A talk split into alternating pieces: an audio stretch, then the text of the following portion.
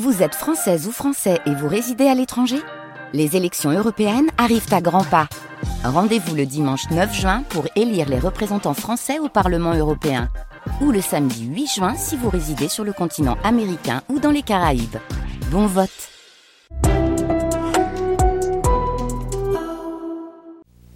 I tell you, mister, what we're do with the money? We're buy balloons. Balloons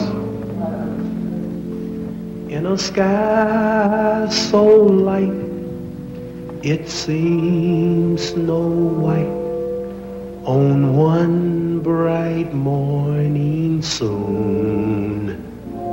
Dancing in the sky you're gonna spy up high a black balloon. All alone above, a sign of love. Release so-called coons out from deep despair. In the last days of America's most tragic decade, an unemployed boxer landed an acting job in a Broadway musical. It was a job he needed badly. He was paying lawyers to keep him out of jail, paying alimony to his first wife, supporting his current wife and child. And since he was forbidden to practice his trade, depended on fees like this to keep him going. I'm just about what they call broke because I'm not allowed to work. I was stopped right in the middle of my profession. But I'm not complaining over what they have done, but I'm just saying that if I never fight again, I never see a ring, uh, the people will know that uh,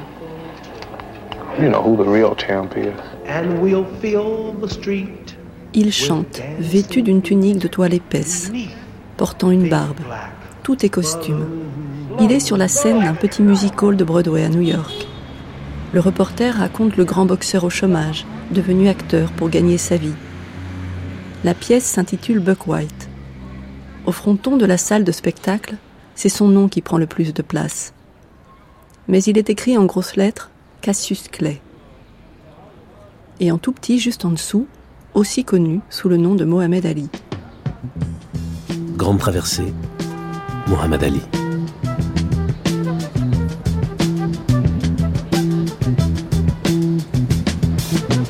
You will not be able to stay home, brother. You will not be able to plug in, turn on, and cop out. You will not be able to lose yourself on Skag and skip out for beer during commercials because the revolution will not be televised. Que s'est-il passé pour qu'il reprenne le patronyme d'esclave qu'il avait banni La réponse est dans l'hebdomadaire de Nation of Islam, Muhammad Speaks, édition du 4 avril 1969. Sous la signature d'Elijah Muhammad lui-même, il est écrit Nous tenons à dire au monde que nous sommes en désaccord avec Mohamed Ali la fraternité des disciples de l'islam a décidé de suspendre Mohamed Ali. Il n'a plus le droit de parler ou de rendre visite à aucun musulman. Monsieur Mohamed Ali a le sport dans le sang. Monsieur Mohamed Ali fait le contraire de ce que nous enseigne le Coran. Monsieur Mohamed Ali veut une place dans le monde du sport. Il l'adore. Il ne portera plus le nom sacré de Mohamed Ali. Nous l'appellerons Cassius Clay. Tout est parti d'une interview quelques semaines plus tôt à la télévision. À la question de savoir s'il reprendrait la boxe quand l'interdiction serait levée, c'est un cri du cœur qui est sorti de la bouche d'Ali. Oh oui, je suis partant s'il y a pas mal d'argent à la clé. Le grand messager est alors entré dans une grande colère. Il a réalisé qu'il ne contrôlait pas les désirs profonds de son disciple. Il a convoqué Ali lui a sèchement dit qu'il ne voulait plus avoir affaire à un individu prêt à ramper à genoux devant l'homme blanc pour de l'argent. Et il l'a révoqué.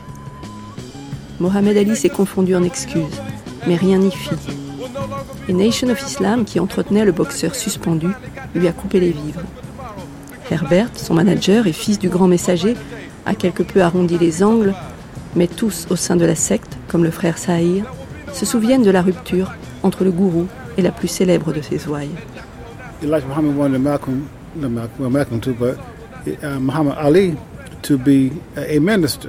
Elijah Muhammad voulait faire de Muhammad Ali un ministre du temple.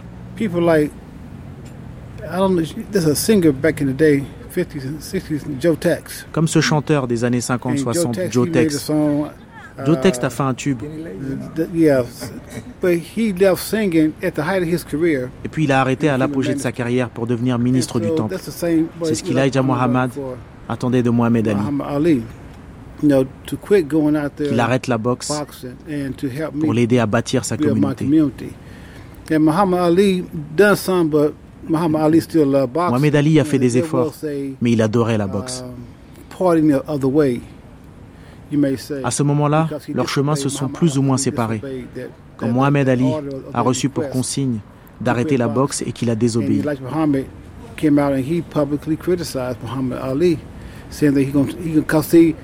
Elijah Mohamed l'a publiquement critiqué.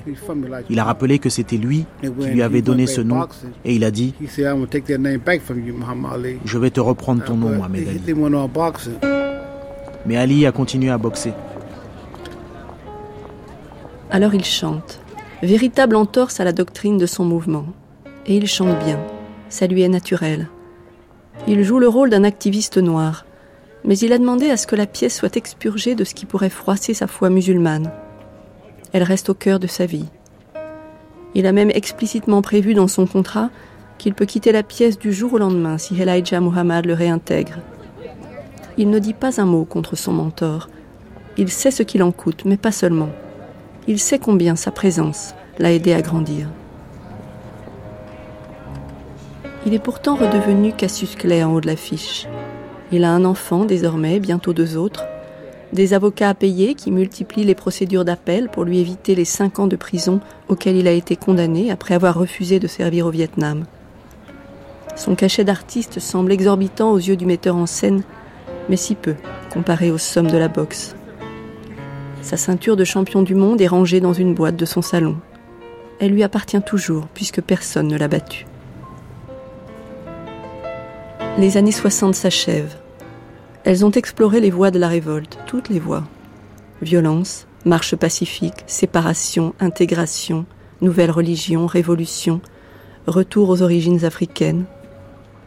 Au final, les lois post-esclavagistes Jim Crow sont enfin abolies dans le Sud. Pour le reste, les officines gouvernementales peuvent se frotter les mains. La révolte a été tuée dans l'œuf. Malcolm X est enterré. Martin Luther King est enterré. Le Black Panther Party est en plein éclatement. Ali ne boxe plus. Seul Elijah Muhammad semble avoir le droit de vieillir en paix. À refuser la violence des armes, à ne rien exiger de la société blanche américaine, à part un État noir en forme de chimère, il ne dérangeait pas grand monde finalement. Étrange moment, comme une route dont le goudron s'arrête brutalement, ne laisse plus voir qu'un vague et hypothétique chemin les voix se sont éteintes alors qu'elles semblaient dessiner enfin une convergence, réaliser qu'elles étaient les différents visages d'une même cause. Il y a dans les archives du FBI trace de quelques appels entre Martin Luther King et Mohamed Ali. Martin Luther King s'est entretenu avec Cassius Clay. Ils ont échangé des salutations. Martin Luther King lui a souhaité tous ses voeux pour son récent mariage. Clay a invité Martin Luther King à son prochain match de championnat Martin Luther King lui a dit qu'il aimerait beaucoup y assister. Clay a dit à Martin Luther King qu'il garderait contact, que Martin Luther King était son frère, qu'il était avec lui à 100%, mais qu'il ne pouvait prendre aucun risque, que Martin Luther King devait faire attention à lui, que Martin Luther King était connu dans le monde entier et qu'il devait se méfier des Blancs, et que les gens posaient des questions sur Martin Luther King au Nigeria, en Égypte et au Ghana. Il y a dans les souvenirs de Mohamed Siddiq et Michael Saïr traces de réunions et de rencontres. Quand ils parlent des droits civiques, ça inclut la Nation of Islam.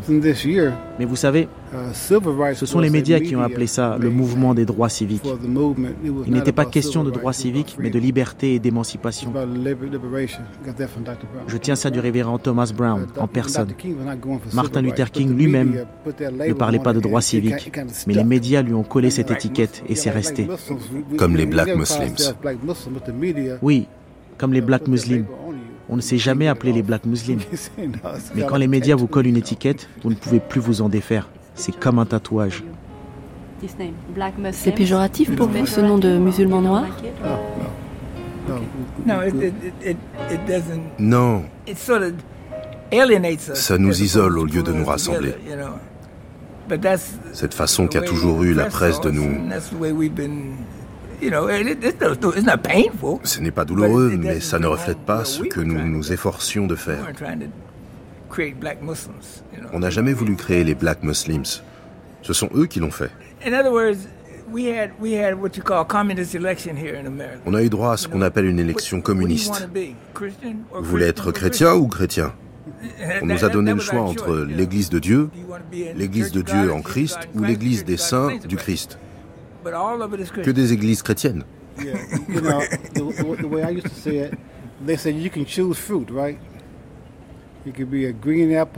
C'est un peu comme si on vous faisait choisir entre une pomme verte, une pomme rouge ou une pomme sauvage.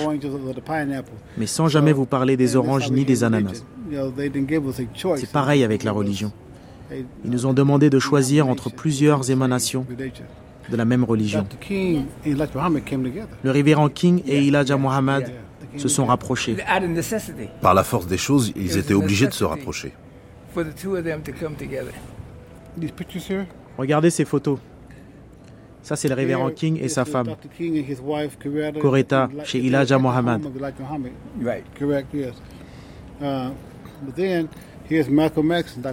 En voici une autre de Malcolm X avec le révérend King, et là, c'est Mohamed Ali avec le révérend King. La méthodologie et l'approche étaient différentes, mais le but était le même. La liberté des Afro-Américains qu'on appelait alors les Noirs. Tiens, en voilà une autre d'Elijah Mohammed, avec le révérend King et son épouse. Même année? Oui, mais j'essaie de vous retrouver une lettre qu'Elijah Muhammad a écrite à Martin Luther King la même année pour proposer une rencontre. Attendez, je vais vous la retrouver.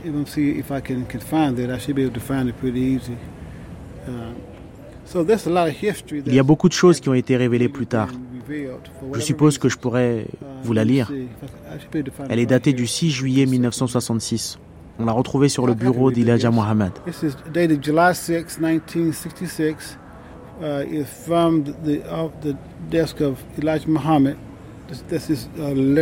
uh, À l'attention du révérend Martin Luther King Jr., conférence des leaders chrétiens du Sud. Monsieur, uh, nous sommes à un carrefour décisif dans l'existence de notre peuple, ici en Amérique. Et puisque nous tous, nous aimons ce peuple, marchons vers un même objectif la liberté, la justice et l'égalité face à l'ennemi commun. Admettons qu'il y a de la force dans l'unité.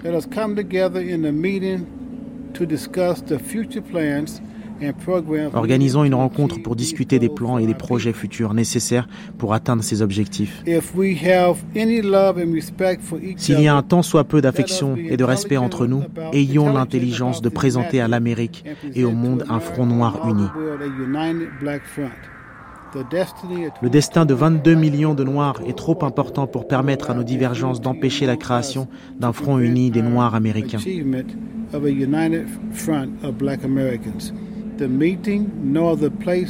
La rencontre et le lieu n'ont pas besoin d'être publics. Veuillez me donner votre réponse sous dix jours.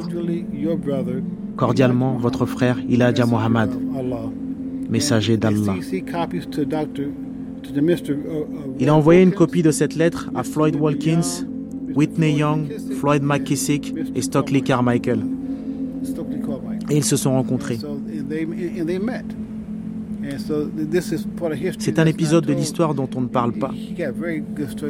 Demandez-lui donc de vous raconter comment Elijah Muhammad a donné entre 30 et 50 000 dollars aux Afro-Américains qui voulaient monter dans le Nord pour la Convention démocrate. Il a donné de l'argent liquide aux hommes du révérend King pour les aider à voyager. Il l'a vu de ses propres yeux. Vous étiez là? Uh, oui, j'étais chez Elijah Muhammad. J'enseignais alors dans l'une des plus grandes écoles de notre communauté et je participais régulièrement à des réunions chez Elijah Muhammad pour discuter de la direction que devait prendre notre enseignement.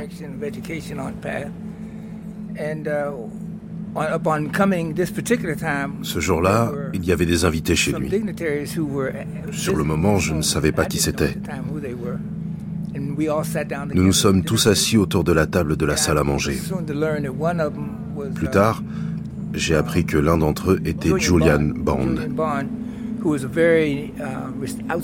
Julian Bond était un homme remarquable, un militant pour les droits civiques et un élu du Congrès. Il a été élu au Congrès plus tard, mais ça, ça se passait en 1968. Pour la première fois, il voulait faire venir du Sud une délégation afro-américaine pour participer à cette convention politique pendant laquelle on désignerait de facto le prochain président des États-Unis. C'était une idée formidable, mais leurs ressources étaient limitées. En réalité, ils étaient à court d'argent avant même d'avoir commencé. Et il y avait une tradition dont tout le monde ignorait l'existence pendant cette période de lutte, de sit-in et de manifestations. Elijah Muhammad ne manifestait pas aux côtés de Martin Luther King, mais il œuvrait souvent en coulisses pour faire sortir de prison les manifestants qui étaient arrêtés. Il les soutenait discrètement, même s'il n'était pas d'accord avec eux. Comment aidait-il ces militants à sortir de prison en payant? Avec de l'argent. En Amérique, l'argent ouvre toutes les portes. Le pouvoir de l'argent. Et si vous ne me croyez pas, demandez à notre président. Bref. On était donc assis autour de cette table et Elijah Muhammad a présenté ses hôtes à ceux d'entre nous qui étaient là pour discuter d'éducation. Nous étions quatre ou cinq. Ensuite, il en est venu au sujet de la réunion. Il a dit que ces gens lui avaient demandé un soutien financier pour permettre à une délégation politique d'aller d'Atlanta en Géorgie jusqu'à Chicago dans l'Illinois pour la Convention démocrate de 1968. Ils n'avaient plus d'argent et ils voulaient savoir si on accepterait de les aider. Il leur a dit, je n'ai pas d'argent. Tout l'argent appartient à mes fidèles, c'est à eux qu'il faut demander. Et il a ajouté, on va voter chacun à notre tour.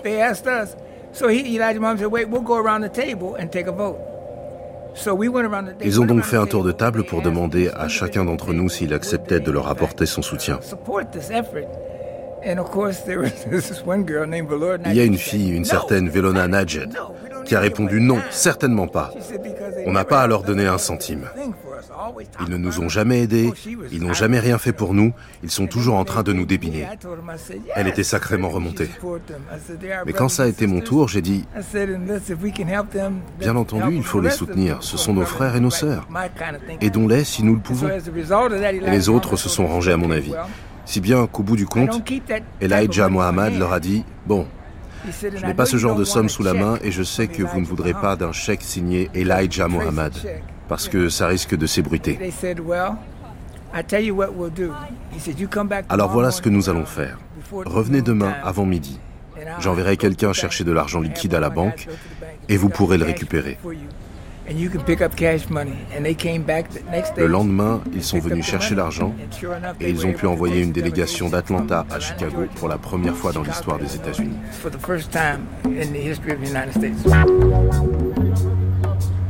Il y a la certitude de Salim Ouakil que le mouvement arrivait à maturité. Comme vous pouvez l'imaginer, le gouvernement américain se donnait beaucoup de mal pour prévenir toute collusion entre Malcolm X et Martin Luther King. Ça n'a pas empêché Martin Luther King et Elijah Muhammad de se rencontrer.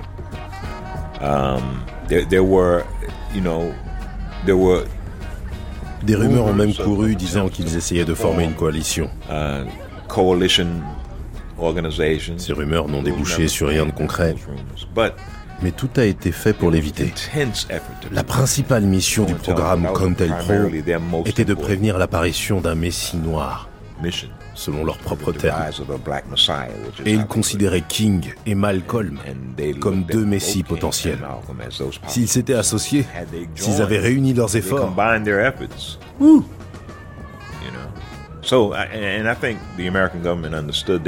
je pense que le gouvernement américain en était conscient et qu'il n'avait pas l'intention de laisser ce genre de situation se reproduire.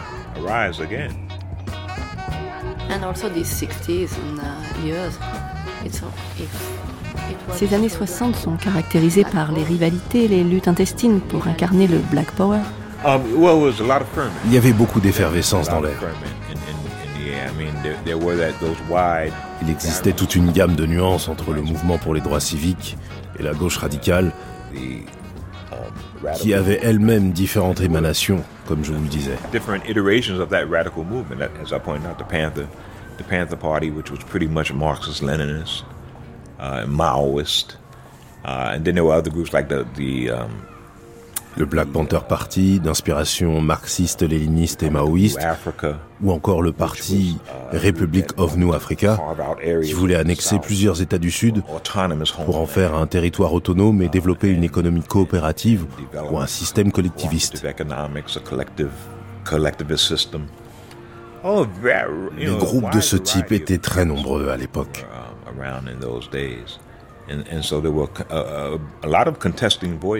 Beaucoup de voix contestataires s'élevaient pour attirer une intelligentsia émergente. Uh, On avait une première cohorte de Noirs qui étaient allés à la fac à la fin des années 60, grâce au programme de discrimination positive. Les universités s'ouvraient à beaucoup d'Afro-Américains pour la première fois. Elles nous donnaient accès à un capital intellectuel qui nous était jusqu'alors interdit. gaining access to a lot of intellectual capital that we hadn't had before. And so there were a lot of people who were, who were using that Beaucoup de gens s'en servaient pour expérimenter et façonner des idéologies assez nouvelles. James Herray, tireur isolé, croupi en prison pour le meurtre de Martin Luther King. L'affaire est officiellement résolue. Plus personne ne veut se souvenir des évolutions et des nouvelles directions de Malcolm X, figé dans les mémoires comme un extrémiste. Ali est toujours sous le coup d'une condamnation à 5 ans de prison. Il chante sur Broadway, joue aussi son propre rôle dans un film raté sur lui-même, The Greatest. Comme si le temps était déjà venu des mauvaises rétrospectives. Si l'Amérique ne l'aime toujours pas, au moins ne doute-t-elle plus de sa sincérité, puisqu'il a tout risqué, tout perdu. Et Ali est prêt à glisser vers la décennie suivante il a le sens de son épopée. Il était une des figures majeures du XXe siècle et il le savait. Jonathan Haig. Il voyait sa vie comme un spectacle, comme l'histoire en marche. C'était incroyable parce qu'il passait son temps à dire on en parlera dans les livres. Un jour, ce sera comme la Bible. On étudiera mes moindres faits et gestes. Je suis aussi important que Jésus. Il parlait tout le temps comme ça et on ne savait jamais si c'était du lard ou du cochon. Mais je crois que quelque part il y croyait. Pour Ali, la boxe a été un moyen de transcender les règles raciales. Dans les années 50 et 60, on attendait des Noirs qu'ils se comportent d'une certaine façon, témoignent un certain respect à l'égard des figures de l'autorité blanche et acceptent les limites que leur imposait l'establishment blanc. La boxe a permis à Ali d'enfreindre ces règles. Il se disait que s'il devenait un champion sur le ring, personne ne pourrait l'empêcher de faire ce qu'il voulait.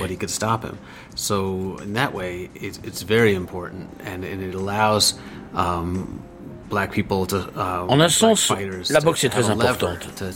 Elle procure aux boxeurs noirs un levier, une arme contre le racisme. Et Ali était conscient de cette opportunité.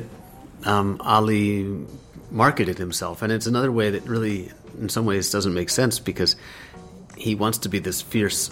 Il voulait être cet implacable guerrier de la race noire. Et il faisait le clown à la télé avec un présentateur blanc, presque comme dans un numéro comique.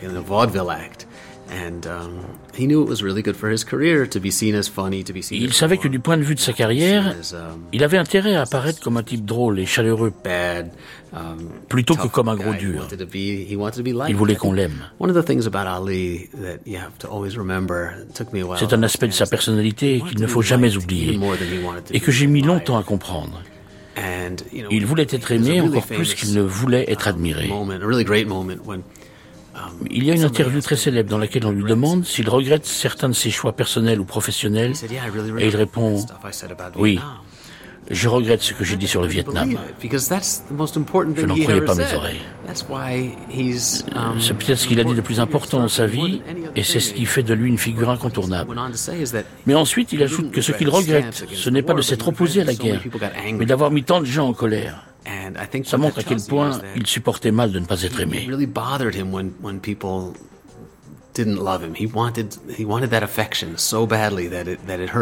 Il avait tellement besoin d'affection qu'il lui était même difficile de défendre ses convictions si ça devait nuire à sa popularité.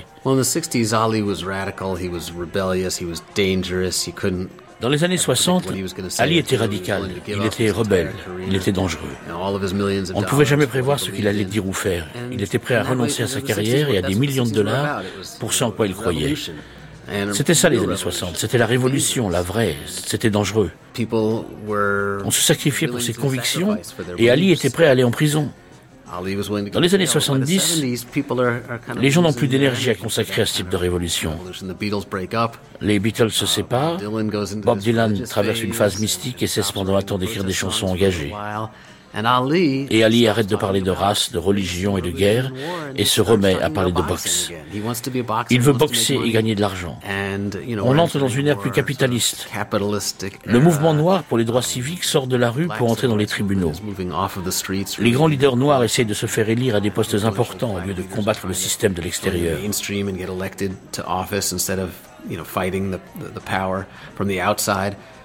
On consacre des séries télévisées à des familles noires qui quittent le ghetto pour emménager dans les quartiers blancs. Désormais, on a le droit d'en rire.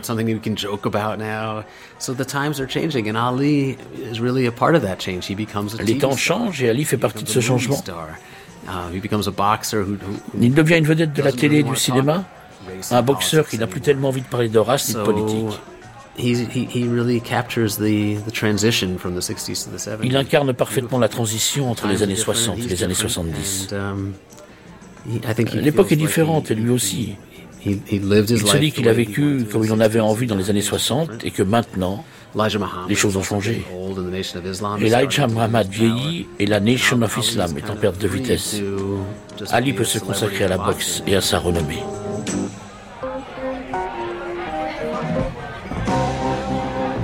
Ça s'agite pour tenter de le faire remonter sur le ring, tout en contournant l'interdit. Harold Conrad, le promoteur qui avait demandé à Malcolm de quitter Miami en 1964, fait la tournée des États pour lui obtenir une licence. Il est sur le point d'y parvenir en Californie quand le gouverneur Ronald Reagan s'en mêle. Ce déserteur ne boxera jamais dans mon État pendant mon mandat. Ailleurs, quand ce n'est pas des hautes sphères que vient le blocage, c'est l'opinion qui réagit. Quant à se battre à l'étranger, le ministère de la Justice refuse de rendre son passeport. À défaut d'un territoire, il est même un moment question d'un combat dans un studio de télévision, avec l'aide et la protection de Ward Cosell. Elijah, fils d'Herbert Muhammad, le manager, se souvient des années sans combat. Uh, Ces années de retraite forcée lui ont fait beaucoup de tort.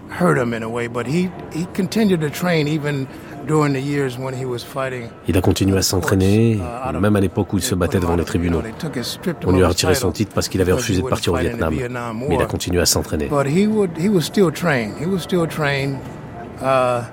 Il n'empêche qu'il a beaucoup perdu, je dois l'admettre. Et je suis sûr qu'il le savait aussi.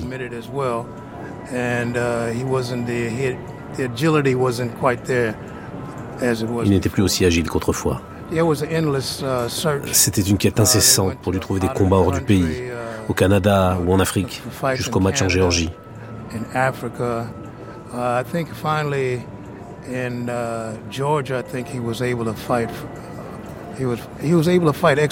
Par contre, il était autorisé à faire des matchs amicaux, il en faisait souvent. C'était une période très éprouvante. He went on tour at the time and spoke uh, at a lot of different universities, you know. Uh, initially, he didn't, he didn't, you know, he wasn't very successful at, but he did, he did uh, manage to gain better popularity later on when he started speaking. Il donnait aussi des conférences dans différentes universités. Uh, Au départ, il s'en sortait pas tellement bien. Et par la suite, il est devenu plus populaire. Il a commencé à parler davantage avec le cœur et à laisser de côté certains sujets politiques qui n'intéressaient pas forcément tout le monde. C'est finalement en Géorgie que les choses se débloquent. Il n'y a dans cet État aucune législation sur la boxe et aucune commission ayant autorité sur elle. Un retour est donc possible à Atlanta, grande ville noire. Le maire veut bien de ce coup de projecteur. Il exige en contrepartie que l'équipe d'Ali verse 50 000 dollars à un programme municipal de lutte contre la criminalité. Le gouverneur, après moult tractations, donne également son accord. Il est trop tôt pour défier le nouveau tenant du titre, Joe Frazier. L'adversaire sera Jerry Carey, 25 ans, de souche irlandaise, que les chroniqueurs sportifs appellent l'espoir blanc, dans cette division poids lourd dominée par les Noirs. Ali embarque femme et enfants à Miami. Il retourne s'entraîner dans le gymnase d'Angelo Dundee. Il scotche une photo de lui cinq ans plus tôt sur le miroir. Il veut redevenir cet homme-là, revenir à ce corps-là. Il ne peut pas perdre. Trois ans et demi qu'il n'a pas boxé. La date est fixée au 26 octobre 1970. Ce soir-là, pour la première fois depuis qu'il a été sacré champion du monde, plus de huée. La foule l'acclame, hurle son nom, son nom musulman, Ali. Une foule noire venue de tout le pays. Et parmi elles, les célèbres. Sidney Poitier, Diana Ross, Jess Jackson, la veuve de Martin Luther King, Mary Wilson, chanteuse des Supremes. Parmi elles, la pègre noire qui a envoyé une délégation de ses cadors et de ses plus belles prostituées. Tout le monde est sapé comme des papes. Les limousines encombrent le parking. Dépêche de l'agence américaine Associated Press, les grands matchs de boxe américains attirent traditionnellement une foule de spectateurs aux costumes voyants, des hommes du milieu accompagnés de leurs dames oxygénées et couvertes de bijoux, des manias des affaires. Mais les vétérans du journalisme sportif qui fréquentent les rings depuis des années disent n'avoir jamais vu une soirée comme celle-là. Parmi la foule aussi, l'ami d'enfance, Lawrence Montgomery, qui a fait le voyage depuis Louisville.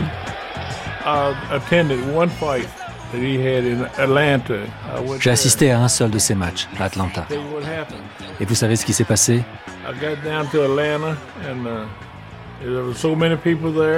Quand je suis arrivé là-bas, il y avait toute une foule de gens.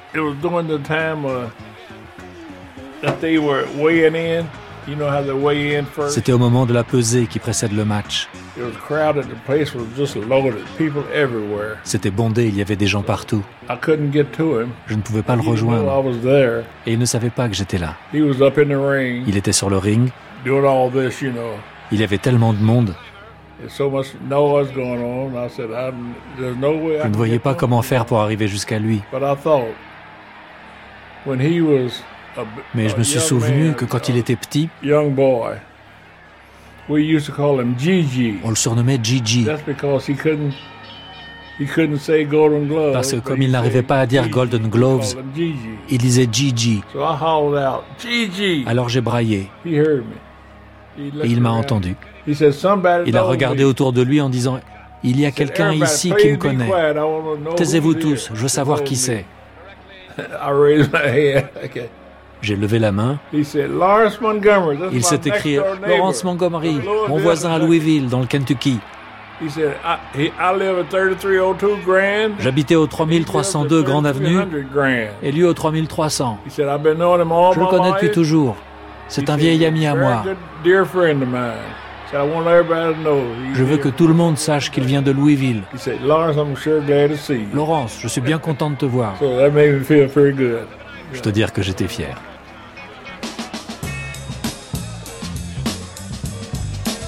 Tout semble dire que la cause noire est entre les poings d'Ali. Tout semble lui dire Tu n'es pas la créature d'Elijah Muhammad, tu es Ali. Nous sommes derrière toi. Il avance jusqu'au ring, encadré par Angelo Dundee, Bundini le poète de retour dans le cercle rapproché, et le chrétien révérend Jeff Jackson, qui déclare au micro tendu Ce combat, c'est qui tout double. S'il perd, ce sera la victoire des forces réactionnaires au patriotisme aveugle. Et ce sera la défaite de la rébellion. Ce soir-là, l'impossible fusion des combattants de la cause noire semble faite autour du boxeur. Et c'est Curtis Mayfield qui entonne l'hymne national.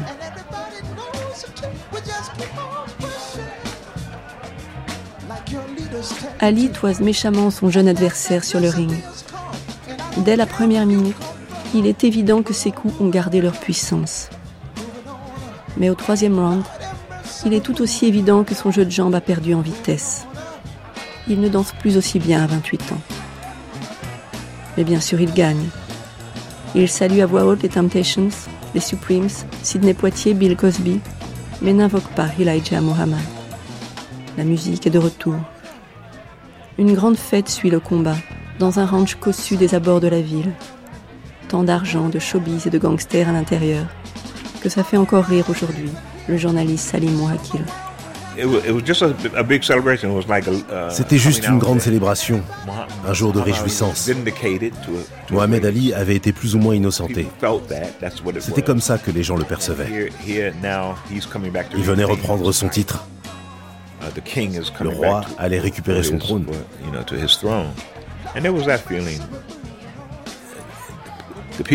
Ce retour symbolique a servi de prétexte pour faire une fête à tout casser.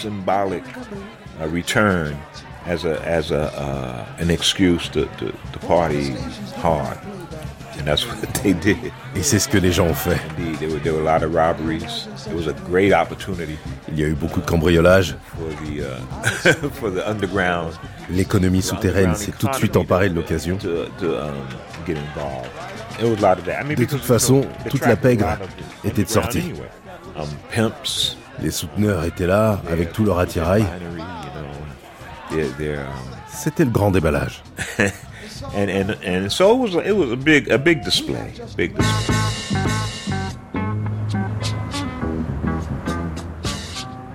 Il ne reste plus qu'à organiser le combat Ali Joe Frazier. C'est Frazier qui porte la couronne de champion du monde poids lourd. Mais il l'a décroché sans affronter celui qui la détenait.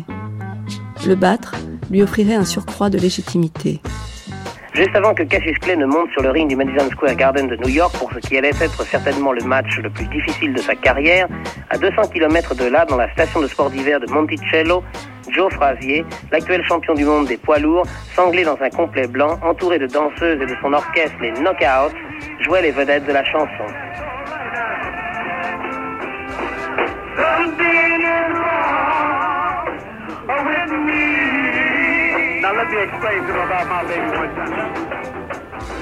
Mais dès l'annonce du début du combat Clay Bonavena, il se précipitait dans un fauteuil devant l'écran de la télévision retransmettant le match en circuit fermé. Après la victoire de Muhammad Ali, j'ai demandé à Frazier, son futur adversaire, de commenter un peu ce match pour les auditeurs de France Inter. Joe Frazier, que pensez-vous du combat de ce soir? Uh, oh, je, pensais que Oscar avait gagné le combat jusqu'à ce que Clay le gagne vraiment. Mais je pense qu'au point, Oscar était le gagnant jusqu'au 15e round. Je crois que Clay faisait semblant de se battre, mais il a probablement fait ça pour certaines raisons. Car il voulait voir s'il pouvait tenir jusqu'à la limite. Il sait que s'il se bat comme ça contre moi, disons dans trois mois, il aura besoin de plus de rounds. Et c'est certainement pourquoi il a fait ça. Vous m'avez dit plutôt que c'était un combat dirty, pas très propre. Oui, j'ai dit qu'il se comportait très pauvrement. Pour un ancien champion du monde, il aurait pu se conduire mieux sur le ring. Les gens l'ont hué car il s'est conduit comme quelqu'un qui n'a jamais été sur un ring. Ou pourtant, pourtant il est depuis longtemps. Pensez-vous que vous le rencontrerez bientôt? Je ne peux dire ni oui ni non, vous savez. Mais quand il veut, ça peut aller. Moi, vous savez, je n'ai pas besoin de clé. Clay a besoin de moi. Donc s'il veut me défier, eh bien je mettrai mon titre en jeu. Pensez-vous qu'il se comportera de la même façon avec vous que ce soir avec Bonavena? Donc je pense pas qu'il aura le temps de faire ça avec moi. En tous les cas, je ne lui laisserai pas le temps. Pendant ce temps, la NAACP, Organisation de défense des gens de couleur, naguère décriée par Ali, a plaidé pour lui devant une cour fédérale. Elle a listé de nombreux condamnés de tout ordre qui ont une licence de boxe et démontré la discrimination de traitement dont il est l'objet. La cour leur donne raison. La commission des sports de New York se plie à l'injonction le Madison Square Garden propose immédiatement 1 250 000 dollars, plus 35% de la recette brute à chaque boxeur, Ali et Frazier. Du jamais vu. Comme le prix du ticket, 150 dollars. Mais très vite, le combat affiche complet. Et bientôt, la mise est doublée. La promo commence. Glisse très vite vers un scénario désormais classique. Ali l'insoumis contre Frazier le patriote. Mohamed le musulman contre Joe le baptiste. Fraser finit dans le rôle de l'oncle Tom, le champion des Blancs. Il a pourtant grandi dans une famille de 13 enfants de Caroline du Sud. Il a travaillé dans une usine de conditionnement de viande avant que la boxe ne lui ouvre une nouvelle vie. Autant dire que le prolétariat noir, c'est lui, pas Ali. Mais une fois de plus, le verbe d'Ali brouille le tableau. Fraser est furieux. Il sonne à la porte de son adversaire, réclame des excuses. Je suis noir, tu ne peux pas m'enlever ça. Le ton monte. Et Robert Lipsyte est toujours là, pour le New York Times. Quand il a affronté Joe Frazier,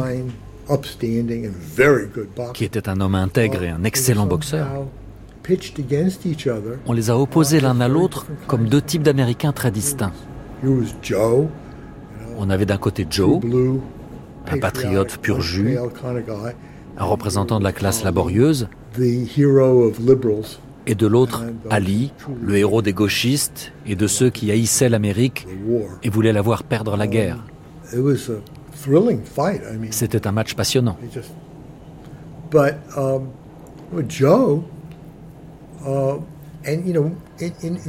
Mais puisqu'on parle de sa cruauté et de ses imperfections,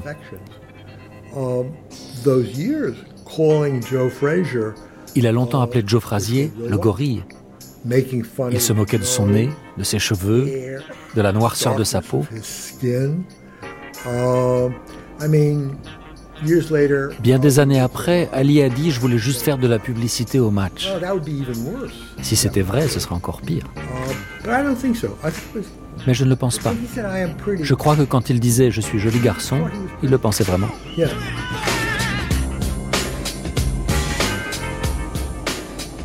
15 juges arbitres. Je veux 15 juges à ce match, car il n'existe pas un homme qui puisse suivre le rythme de mes frappes, à part moi. Aucun mec vivant ne peut me battre. Je suis trop rapide. Je suis trop malin. Je suis trop beau. Cette nuit-là, le monde entier attendra. L'Angleterre, la France, l'Italie, l'Égypte et Israël qui attendent ces 45 minutes de vérité l'Arabie saoudite, l'Irak, l'Iran et même la Chine communiste est formose. Depuis la nuit des temps, il n'y a pas eu une soirée comme ça. Les gens chanteront et danseront dans les allées et quand ce sera fini, Mohamed Ali récupérera sa vraie couronne de champion du monde. Et quand je l'aurai battu, je ne veux plus voir quelqu'un usurper mon titre sans qu'il me batte sur le ring. Mais Ali n'est plus aussi rapide qu'il le prétend. Il le sait bien, il l'a éprouvé dans ses récents combats. Il a perdu sa ligne de défense. À l'entraînement, désormais, il apprend à encaisser, alors qu'avant il ne laissait personne le frapper. Il a mal aux mains aussi, des inflammations des articulations. Aussi, Ferdi Pacheco, son médecin, décide-t-il de lui anesthésier les mains piqûre de cortisone et de xylocaïne entre les trois doigts du milieu avant de bander la main et d'enfiler les gants. Pendant ce temps, Angelo Dundee dessert les cordes du ring, car c'est là qu'Ali prévoit d'absorber les coups. Mais l'équipe adverse les fait resserrer aussitôt après lui. Ce qui est vrai en revanche, c'est que ce 8 mars 1971, environ 300 millions de personnes sur Terre ont les yeux rivés vers ce célèbre carré de boxe de New York. Le combat du siècle, on l'appelle déjà. Hello, how you doing, France? I hope to come over one day after I whip Joe Frazier and show him who the real champ of the world is. Bonjour la France, dit Cassius Clay, comment allez-vous? J'espère venir vous voir quand j'aurai balayé ce Joe Frazier et quand je lui aurai montré qui est le vrai champion du monde. Frank Sinatra est dans les tribunes de presse. Il fait les photos pour Life. Les coups pleuvent. Les deux boxeurs se font mal. Ali doit encaisser les crochets redoutables de Frazier. Ce qui ne l'empêche pas de parler encore d'insulter et de provoquer Fraser. C'est tout ce que t'as dans le ventre? Mais sa vieille arme de déstabilisation psychologique ne marche plus. Fraser est comme un taureau. Il veut battre la légende qui le fait passer pour ce qu'il n'est pas. Et le 15e monde démarre comme le premier une allure fantastique Clay par des séries des deux mains, Frazier par son crochet du gauche qui reste sa seule arme, nous vous l'avons dit. N'oublions pas qu'à Tokyo, quand il a été sacré champion olympique en 64, il avait le pouce de la main droite fracturé. Et alors que Clay vient d'aller au tapis à la réception d'un crochet du gauche, un terrible crochet du gauche de Frazier a envoyé Clay au tapis et l'arbitre la comptait finalement, il le remet en garde et Frazier encore, crochet du gauche à la face de Clay, Clay qui s'accroche, crochet du gauche de Frazier à la face de Clay, un terrible crochet du gauche qui a fait que Clay est allé au tapis, Clay qui n'en peut plus, qui n'a pratiquement plus de garde et qui encaisse encore une série qui s'accroche. Je ne sais pas si ce combat va aller à la limite des 15 rounds finalement, car Frazier passe des séries, Clay s'accroche, mais Clay n'en peut plus. Clay est véritablement chaos debout, alors que Frazier s'approche et place des séries. Décidément, ce combat se termine sur une note assez dramatique, car le, le fait que Clay aille au tapis à la réception d'un crochet du gauche, c'est une surprise dans ce 15e round. Il n'en peut plus, Clay. Clay est dans les cordes, il n'a pratiquement plus de garde. Il essaye de fuir quelque peu, d'allonger son direct du gauche, son crochet du droit maintenant, mais euh, c'est fini. Clay ne sera pas champion du monde. Le comeback qu'il voulait faire, il n'a pas pu le faire. Deux secondes, une seconde, c'est la fin. Le championnat du monde est terminé. Here is the Vous attendez maintenant là. Arthur McCarthy scores it 8 6 one even for Frazier. RDI Dollar 9 to 6 for Frazier.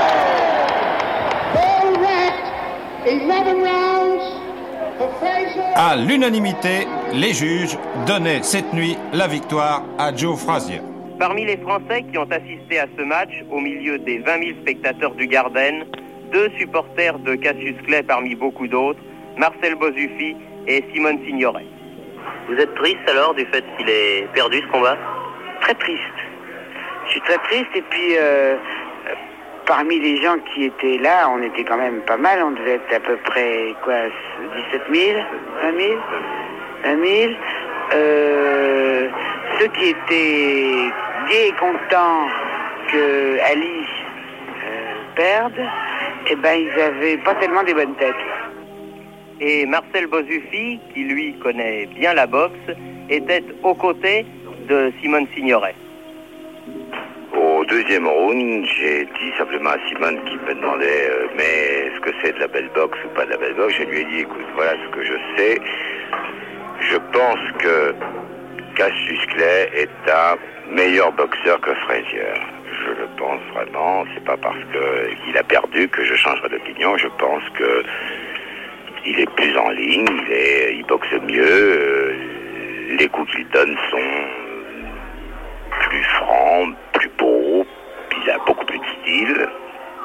Mais au deuxième round, je me suis dit que devant l'agressivité, le, le style de battant qu'est Frazier, c'était le, bah, le sort n'était dû qu'à son seul punch et s'il le cueillait, c'était bon, sans ça il ne pouvait que perdre, il ne peut pas gagner. C'est, c'est un boxeur anti-clé.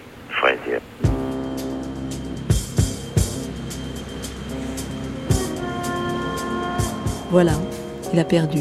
C'est la première fois. Ali ne restera pas longtemps à l'hôpital. Il ne veut pas laisser ce plaisir à Fraser. Le président Nixon fait savoir qu'il se réjouit du résultat. Bien des Américains aimeraient alors le coup de grâce. voir le boxeur jeté en prison.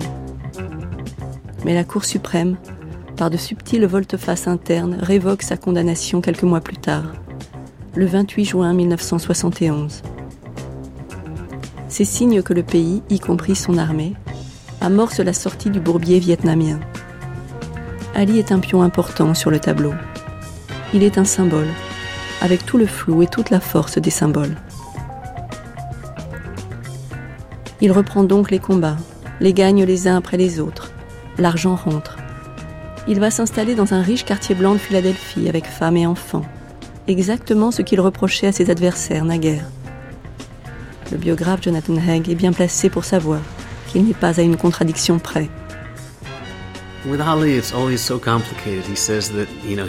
Avec Ali, c'est toujours très compliqué. Il s'opposait ouvertement à l'intégration et au mariage mixte. Et il a emménagé dans un quartier blanc de Philadelphie. Et quand on l'a interrogé à ce sujet, il a dit Quoi Vous voulez que mes enfants grandissent au milieu d'une bande de voyous et de dealers? Ils se fassent tirer dessus? Il ne cherchait pas à être logique. D'un côté, il prenait l'autosuffisance et l'indépendance des Noirs, et de l'autre, il ne voulait pas vivre dans un quartier noir. Ce genre de contradiction ne l'a jamais dérangé. Ça lui glissait dessus comme sur les plumes d'un canard. Il n'y pensait même pas. C'était ce qu'il voulait, alors il le faisait. Mais il y avait pas mal d'incohérences dans son comportement. Il parlait de fierté noire, il exaltait la race, mais il se moquait des autres boxeurs noirs. Il disait qu'ils étaient moches et stupides, que c'était des oncles Tom. Ben, tout ça est inconciliable. Ali estimait qu'il pouvait faire ce qu'il voulait et qu'à partir du moment où il le faisait, ça devenait juste. Il est Ali. Les enfants malades le réclament dans les hôpitaux, les femmes défilent dans son lit, il fait toujours ses cinq prières par jour. Il va se faire fracturer la mâchoire par Ken Norton, avoir sa revanche contre Frazier au Madison Square Garden, encouragé par les Halawakbar de son frère au bord du ring. Mais ça ne refait pas de lui le champion du monde, puisque Frazier a entre-temps été terrassé par le terrifiant George Foreman. Un portrait d'Elijah Muhammad trône encore dans son salon des quartiers blancs le leader vieillissant glisse vers la sénilité. Ses lieutenants ont repris les rênes d'un mouvement dont l'influence et les ressources s'amenuisent. Toujours chapeauté par Herbert, Ali reprend donc du service. Il fait quelques voyages stratégiques pour lever des fonds. 3 millions chez Kadhafi. Salim Ouakil le suit pour l'hebdo Mohammed Speaks.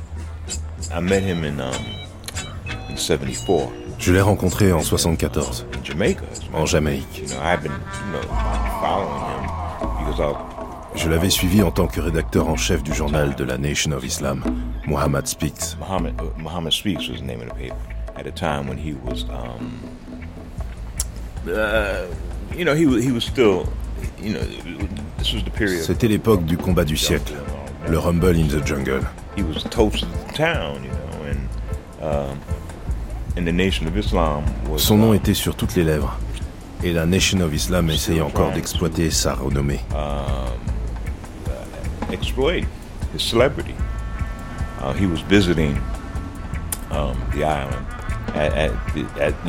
Il s'était rendu en Jamaïque avec une délégation de la Nation of Islam uh, à l'invitation de Michael Manley, um, qui était alors Premier ministre de l'île.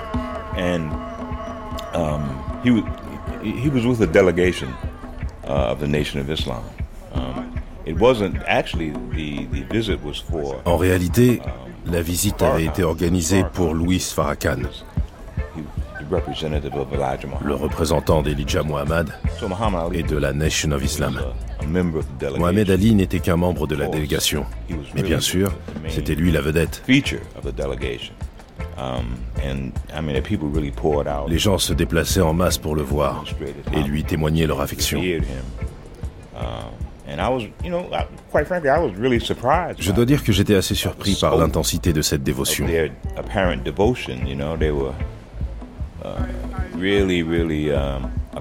Ils l'appréciaient énormément. Et ils exprimaient une sorte de respect. Ça a été une bonne expérience pour moi. J'ai eu l'occasion de discuter un peu avec lui. il m'a expliqué qu'il voulait qu'on l'admire pour ses qualités d'homme d'État plutôt que pour ses exploits sportifs. He preferred people to to admire him for his statesmanship rather than his athletic prowess, you know? And he know he may have been talking to, you know, Il adaptait sans doute ses réponses au fait que j'écrivais pour le journal. Um, Il y avait toujours cette tension entre son métier de boxeur et son aspiration spirituelle à devenir un ministre de la Nation of Islam.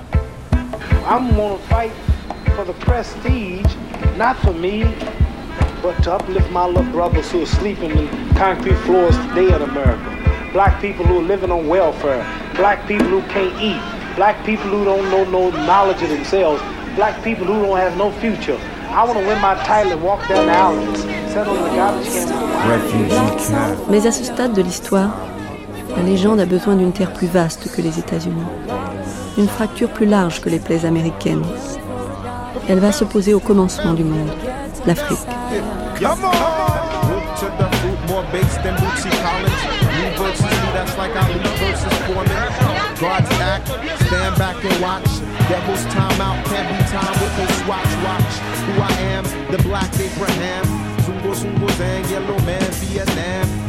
With swatch. Watch who I the yellow man, Vietnam. Grande traversée. Muhammad Ali. You might debate we, a refugee, no harm hurt me. Dying thirsty from the struggle to my own hustle bubble on the low. What was me to show the free bar right? Avant qu'ils arrivent à Kinshasa, quand on a appris que le gouvernement de Mobutu avait installé euh, un grand satellite qui captait le monde entier. Il a fait un peu les, publicités sur ça.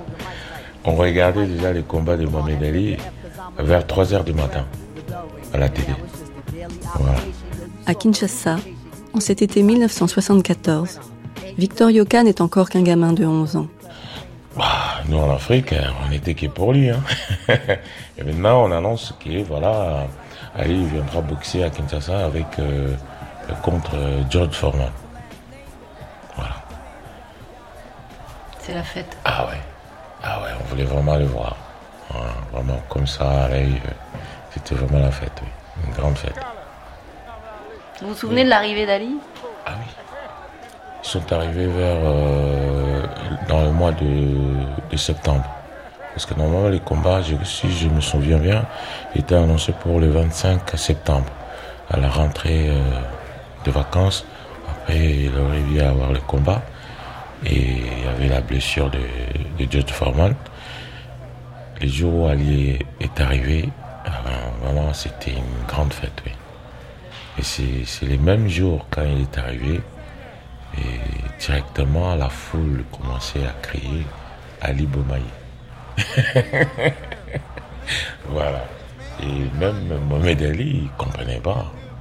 Ali Bomaye, dit mais qu'est-ce qui se passe Qu'est-ce qui crie là?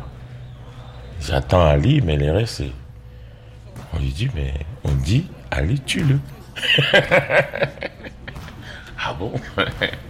Voilà. Parce que, euh, parce que je dirais la majorité, à 90%, les Congolais, ils étaient que pour lui. C'est une super anecdote. Jonathan Haig. Ali adorait rabaisser ses adversaires. Et sa technique préférée consistait à contester leur crédibilité en tant que noirs, à les traiter d'oncle Tom. Dans l'avion pour Kinshasa, Jane Kilroy lui dit Tu ne peux pas traiter George Foreman d'oncle Tom aux Zaïre. Ils ne sauront pas ce que ça veut dire. Ali lui demande Qui sont leurs pires ennemis? Ce sont les Belges parce qu'ils les ont pillés, violés, torturés. Et à la descente de l'avion, sur le tarmac, Ali s'adresse aux milliers de personnes qui sont venues l'accueillir et il leur dit Je suis le plus grand de tous les temps et George Foreman est un Belge. Le lendemain, quand George arrive, tout le monde le déteste déjà et il ne comprend pas pourquoi. Ils veulent le voir perdre. Ils scandent Ali Bomaye, Ali tue-le. Foreman est le méchant et Ali gagne encore. C'était un véritable génie du marketing. Il savait séduire les foules, il savait monopoliser l'attention de la presse. D'une certaine façon, je crois qu'il y prenait autant de plaisir qu'à vaincre sur le ring. Um, il aimait ces manœuvres psychologiques. Judd Foreman, quand il est descendu de, de, de l'avion, il avait un chien, un chien berger allemand. Et ça, c'est c'est un mauvais souvenir pour les, Congolais au temps de, de la colonisation belge. Et c'est ça qui a fait déjà un recul envers lui. Voilà. Et Ali, quand il est arrivé, sa femme était habillée euh, comme une Africaine. il était proche, il était très ouvert. Bon, il n'avait pas de chien. Hein. Donc c'est ça qui a, qui a fait que lui déjà, on l'aimait beaucoup. Il arrive, il est très proche, il s'intéresse. Et l'autre, il a un chien. Nous, quand on voyait un chien avec quelqu'un, donc c'est quelqu'un qui veut pas qu'on s'approche de lui déjà. Et les chiens là avaient fait beaucoup de mal au moment de la colonisation. C'est ça quoi.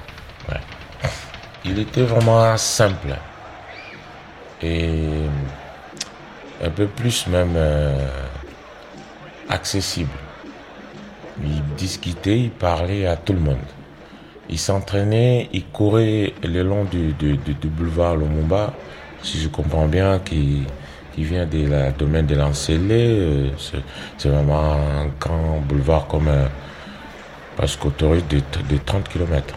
Il courait et, toute la foule euh, suivait derrière. Les gens qui passaient, qui lui saluaient et tout. Et à un moment même, il est rentré dans les quartiers, saluer des, des enfants, et serrer la main à n'importe qui. Voilà, tout le monde, vraiment la foule était vraiment emballée, quoi. Ali Bomaye, Ali Bomaye, Ali Bomaye.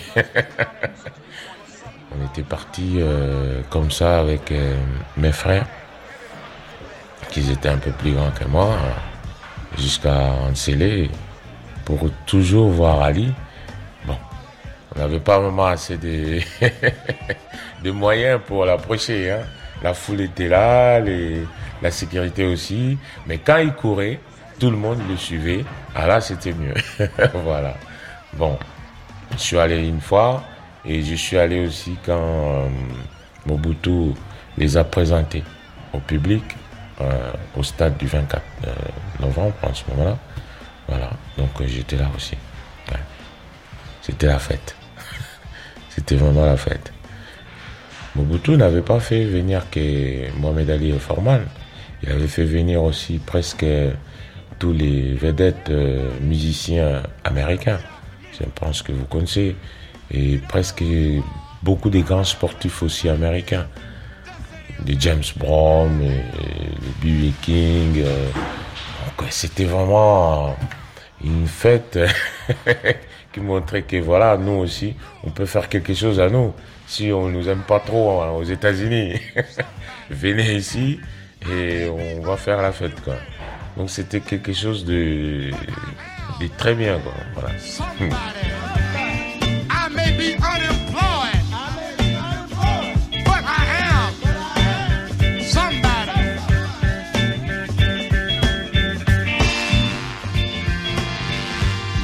grande fête noire en terre noire. Sur l'affiche annonçant le combat, l'Afrique n'est qu'un bloc derrière les bustes musclés des deux boxeurs. Au bord des routes, la propagande est presque drôle. Une rencontre entre deux noirs dans un pays noir, organisée par des noirs et attendue par le monde entier. Voilà une victoire du moboutisme. Le dictateur Mobutu plastronne, rayonnant et joufflu derrière ses lunettes en écaille, tout le monde est pris dans ses filets. Même ces intellos démocrates blancs qui le haïssent, mais ne veulent rien rater de ce futur combat d'Ali. William Klein est là, avec sa caméra, et dix ans de plus qu'à Miami, pour terminer son film The Greatest. Oui, il était naïf. Euh, il n'y connaissait rien. Quand il est allé euh, au Zaïre et rencontré Mobutu, euh, il était tout simplement épaté de voir un président noir en Afrique et personne ne pouvait le faire douter que Mobutu était un grand homme et faisait le bien pour son peuple. Il voyait les châteaux de Mobutu et il trouvait ça extraordinaire. Ce qui me plaisait énormément chez Mohamed Ali, c'était son, son humeur. Et pour moi, c'était un des hommes les plus drôles que j'ai jamais rencontré. Et il se moquait de tout, mais pas tellement de lui-même. Et c'était vraiment tragique que Malcolm X disparaisse parce que Ali avait besoin d'un guide. Et c'était un des hommes les plus connus de, de, planète. Et moi, quand j'ai fait le tournage sur le festival panafricain, je me suis rendu compte que les Africains dans au fond de la brousse, dans le plus reculé des, des bah, il était un héros, il était connu. Euh, L'écrivain Norman Mailer est là, lui aussi, comme à tous les grands moments de boxe depuis une quinzaine d'années. Mais Mailer était un grand savant de la boxe et euh, ne pouvait pas rater cette occasion. Donc, euh, il était là à Kinshasa. La boxe a toujours attiré les grands écrivains. Je ne parle pas de moi, mais D.G. Liebling, Norman Mailer et tant d'autres. Sans doute parce qu'il y a là quelque chose de très basique. Jonathan Haig. Un homme qui s'efforce de prouver qu'il est plus fort qu'un autre. Et sur cette base fondamentale, on peut accoler toutes sortes de symbolismes. C'est ce que font certains de ces auteurs. Ils dépeignent une confrontation presque cosmique. Ali et Frazier deviennent des dieux grecs qui en décousent sur le ring. Um, Pour l'écrivain, c'est foisonnant. Parce qu'il n'y a pas que le combat lui-même. Ah, il y a aussi les personnages. Ali avait une personnalité incroyable. Ceux qui l'ont pris pour sujet en sont tous tombés amoureux parce qu'il leur rendait la tâche si facile. Il était lumineux, ses sorties étaient hilarantes. C'était une source inépuisable de divertissement.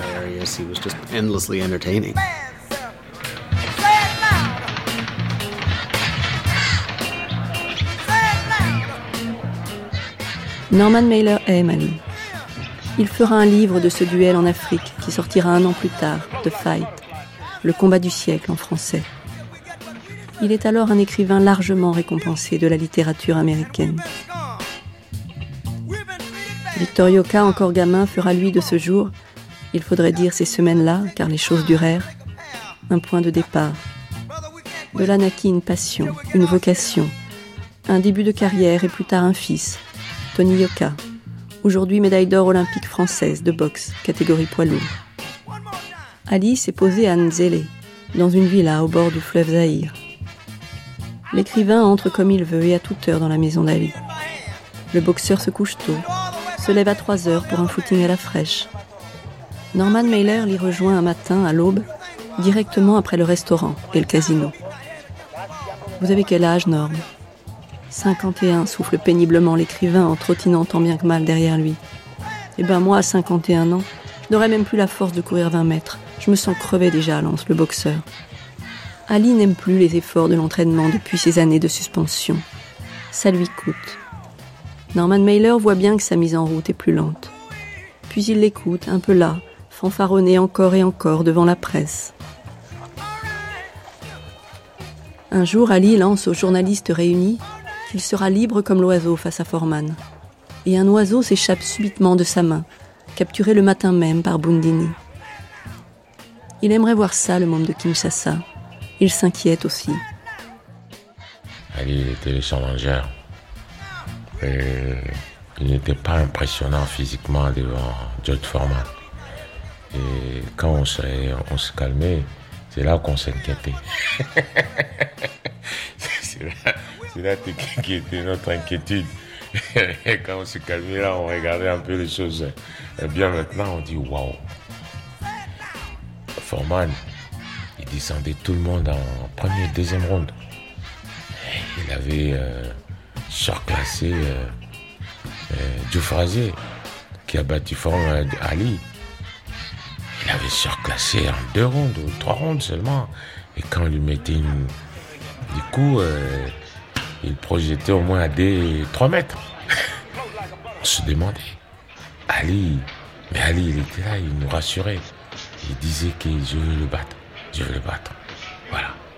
Je sais qu'il y a beaucoup de gens ici euh, qui parlent pour lui. Mais pas nous, la foule, hein, la foule. nous, on était là pour lui. Hein. Tout ce qu'on veut qu'il gagne. Voilà. mais il avait en ce moment-là, je crois qu'il avait 32 ans. Et Jot Foreman, 25 ans. Jeune, costaud, un bon, un bon euh, euh, poids lourd. Foreman, c'était grand. C'est comme les, vrais poids lourds d'aujourd'hui. Parce que si on regarde vraiment à la base, Mohamed Ali n'était pas vraiment un poids lourd. Il a été euh, médaille d'or aux Jeux Olympiques, mais en, en mi-lourd. Donc ça veut dire en, 81 kg. Après, il a pris un peu du poids et, et Ali faisait au moins en ce moment-là, je ne me trompe pas, 98 kg quand il boxait. Au Forman, il était déjà à 100, 107, 110. Beau bébé, bien musclé. Un coup pour lui, c'était un coup. et quand il s'entraînait, quand il mettait un coup sur, euh, le, sac, bah, il faisait un trou. Hein. Ah il projetait euh, euh, son, son, entraîneur qui, tenait, qui tenait le, sac, il projetait là-bas. Hein. boum, boum. Se calme un peu. Qu'est-ce qui va se passer sur les rings? Ça va être vraiment. Oh on a vu ses combats, là, ça va être fermeture. Et quelqu'un qui parlait pas beaucoup. Voilà. On dit, mais qu'est-ce qu'il cache? Et Forman, il disait qu'il va descendre Mohamed Ali en deux rondes. Et il va lui fermer euh, son clapet. en deux rondes. Back up, sucker. Back up. Come get me, sucker. I'm dancing. I'm dancing. Follow me, son. No, I'm not there. I'm here. What? You out, sucker. Foreman s'entraîne de son côté, saute à la corde en rythme avec Harissa Franklin, qui chante Tu as un vrai ami en Jésus. Est-ce une façon de défier le musulman d'en face? Il travaille ses corps à corps. Ses sparring partners ont ordre de mimer Ali, reculant vers les cordes il préfère loger à l'Intercontinental, le grand hôtel de Kinshasa, avec les stars américaines, les businessmen, la presse mondiale. Petit monde fortement imbibé d'alcool, d'herbe et de coke.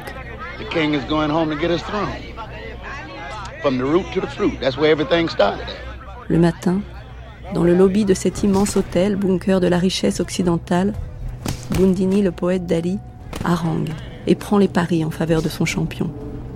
Mon gars, quand il gagne, il lève le poing en l'air. Le pouvoir au peuple, c'est comme ça qu'il est mon gars. Et il a des millions de bougres derrière lui. Ma langue noire, elle marche pour dire l'infortune et le miracle. Les diamants de l'oppression brillent sur ma langue noire. Quand on commence à s'approcher le 25, on apprend que Forman s'est blessé à l'entraînement. Et comme il sentait que tout le pays, tout le peuple, les Congolais n'étaient pas vraiment pour lui, donc il se sentait pas bien, quoi. Il commençait même à se poser des questions en disant, regardez, moi je suis un peu plus foncé que Mohamed Ali. Donc je suis un peu plus africain si on me regarde que Mohamed Ali. Mais comment ils sont plus pour lui que moi? Or lui, il comprenait pas que les Congolais n'étaient pas contre lui. Les Congolais étaient pour Mohamed Ali.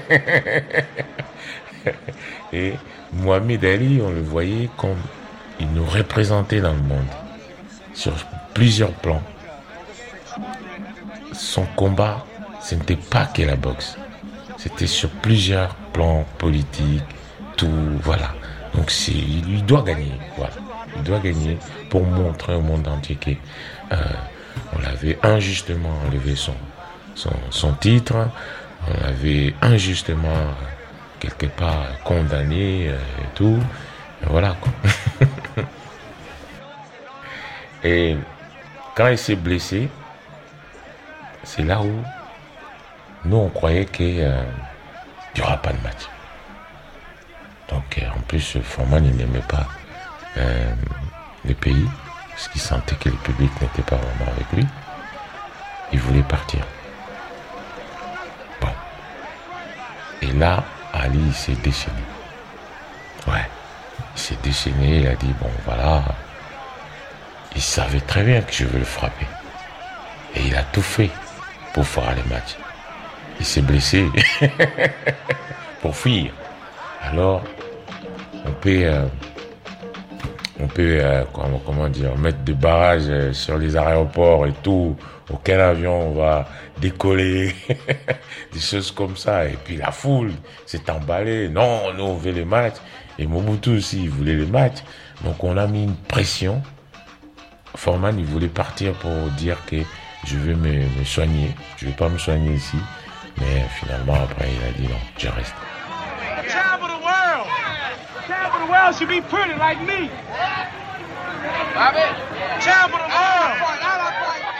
C'est vrai que depuis le report du combat, les rumeurs circulent que les boxeurs n'ont pas l'autorisation de repartir. Ils sont comme des princes en cage dorée. Il y a des soldats devant leur porte. Mobutu les tient. Il veut que le monde entier ne cesse de regarder vers son pays, encore appelé Congo il y a trois ans. 10 millions de dollars sont en jeu en plein tiers-monde, deux têtes d'affiches américaines. L'écrivain Mailer repart, lui. Il doit soigner ses intestins mis à mal par l'Afrique, mais il reviendra. Juste avant de prendre son avion, il passe voir Ali, visiblement très déçu de ce report, qui lui glisse Faut que je me tire d'ici.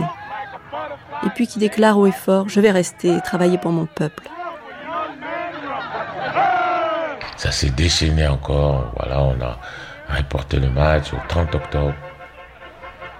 L'ambiance était devenue euh, plus. Donc il fallait faire des, musiques pour tenir le public. Il fallait faire encore des, promotions de ce combat, de parler encore plus. Et nous, ça nous tenait vraiment. C'était devenu encore euh, plus, euh, plus meilleur. Après, on a appris que Jude Foreman était euh, sa, blessure était cicatrisée, ça va. Et le combat était programmé pour le 30 octobre. Ah, on avait la joie, on voulait vraiment voir ce combat. Parce qu'on a appris un moment que, euh, bon, si il part, Ali pourrait bien boxer euh, Djoufrazi. Non, on a dit non, non, c'est pas ce combat qu'on veut.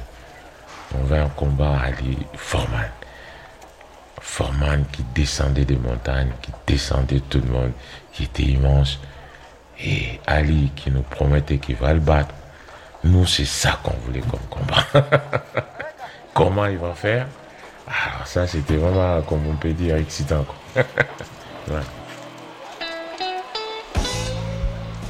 L'écrivain revient un mois plus tard, petit blanc à la grande fête des Noirs. Dans son livre, il deviendra un personnage, il parlera de lui-même à la troisième personne. Il sera Norme, l'écrivain blanc auquel Ali a, sans le savoir, tendu un miroir. Et ça donne ça. Son histoire d'amour avec l'âme noire, une orgie de sentimentalité à ses pires moments, avait été sérieusement échaudée par les accès de fièvre du Black Power. En fait, il ne savait plus très bien s'il aimait les Noirs ou s'il éprouvait une sourde antipathie envers eux le plus honteux des secrets dissimulés dans son existence d'Américain. Mais lorsqu'un long trajet sur l'autoroute lui avait permis de voir des milliers de Zaïrois efflanqués et sans doute sous-alimentés, courir après des autobus bondés d'habitants des nouveaux bidonvilles, et cependant de déceler dans presque chacune de ces milliers de minces silhouettes qui attendaient aux arrêts une sorte d'esthétique absolue, de confirmation de ce que le dessin du corps humain a de sacré, de définitif. De découvrir que même dans ce contexte, Elles exprimaient une incorruptible solitude, une dignité muette comme la pierre, une dignité africaine qu'ils n'avaient jamais aperçue parmi les Sud-Américains, les Européens ou les Asiatiques. Une conscience de soi au magnétisme tragique, comme si tous, seuls et ensemble, portaient leur continent tel une auréole de tristesse. Alors il était impossible de ne pas ressentir la pulsation unique de l'Afrique, impossible de ne pas être pénétré par l'évidence de ce que tout le monde a commencé par Papa Hemingway essayait d'exprimer depuis un siècle à propos de l'Afrique. Cette terre vibrait tellement en merde. Dès lors qu'il ne pouvait plus détester les Aïrois, ni même rester convaincu de sa condamnation de leurs oppresseurs noirs, son animosité s'est transportée sur un autre continent, pour tomber sur les Noirs américains, leur arrogance, leur jargon, leur façon de s'habiller ethnique pour vous faire la nique, leurs soules braillardes, leurs orgues portatifs collés au bas-ventre, et leur nouvel égo vomitoire, scorie de tout le crassier d'aliénation recyclé US. Et là, il comprenait qu'il n'était pas seulement venu ici raconter un combat, mais aussi examiner d'un peu plus près cette démesure qu'étaient ses propres pulsions d'amour et, non, était-ce possible, de pure haine envers la présence noire sur cette terre. Il n'arrivait pas à applaudir sincèrement à l'émergence d'un peuple empreint de force au centre de la vie américaine. Il était jaloux en réalité. Mais même en s'abandonnant à une telle jalousie, il éprouvait un curieux soulagement, parce qu'il était parvenu à un constat plein d'utilité. Quand le noir américain avait été arraché du sol africain, il avait été spolié de sa philosophie du même coup.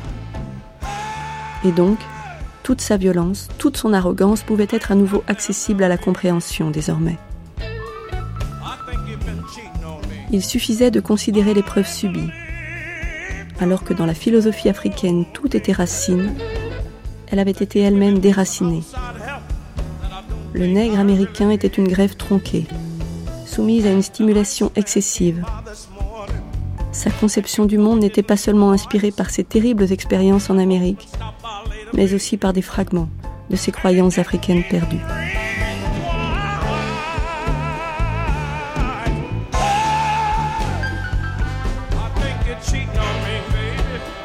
Puissance de l'écrivain, puissance d'Ali qui l'a mené jusqu'aux racines, jusqu'à ses tripes. Le môme de Kinshasa, lui, regarde le ciel avec appréhension. Et il faisait au moins la nuit, je crois, à 25. À 4 heures du matin, ça descend la température. Il y a juste un truc qu'on craignait, c'était la pluie. Parce que à partir du mois de septembre, octobre, ah, c'est la saison de la pluie. Et quand il y a la pluie, il y a vraiment la pluie.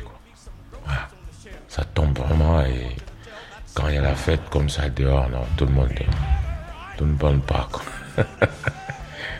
Et le lieu, le lieu du match, alors, c'était quoi? C'était une grande salle de boxe C'était un grand gymnase dans la Kinshasa C'était quoi? Oh, mais le lieu du match, tout le monde le connaît, c'est le stade euh, du 24 novembre.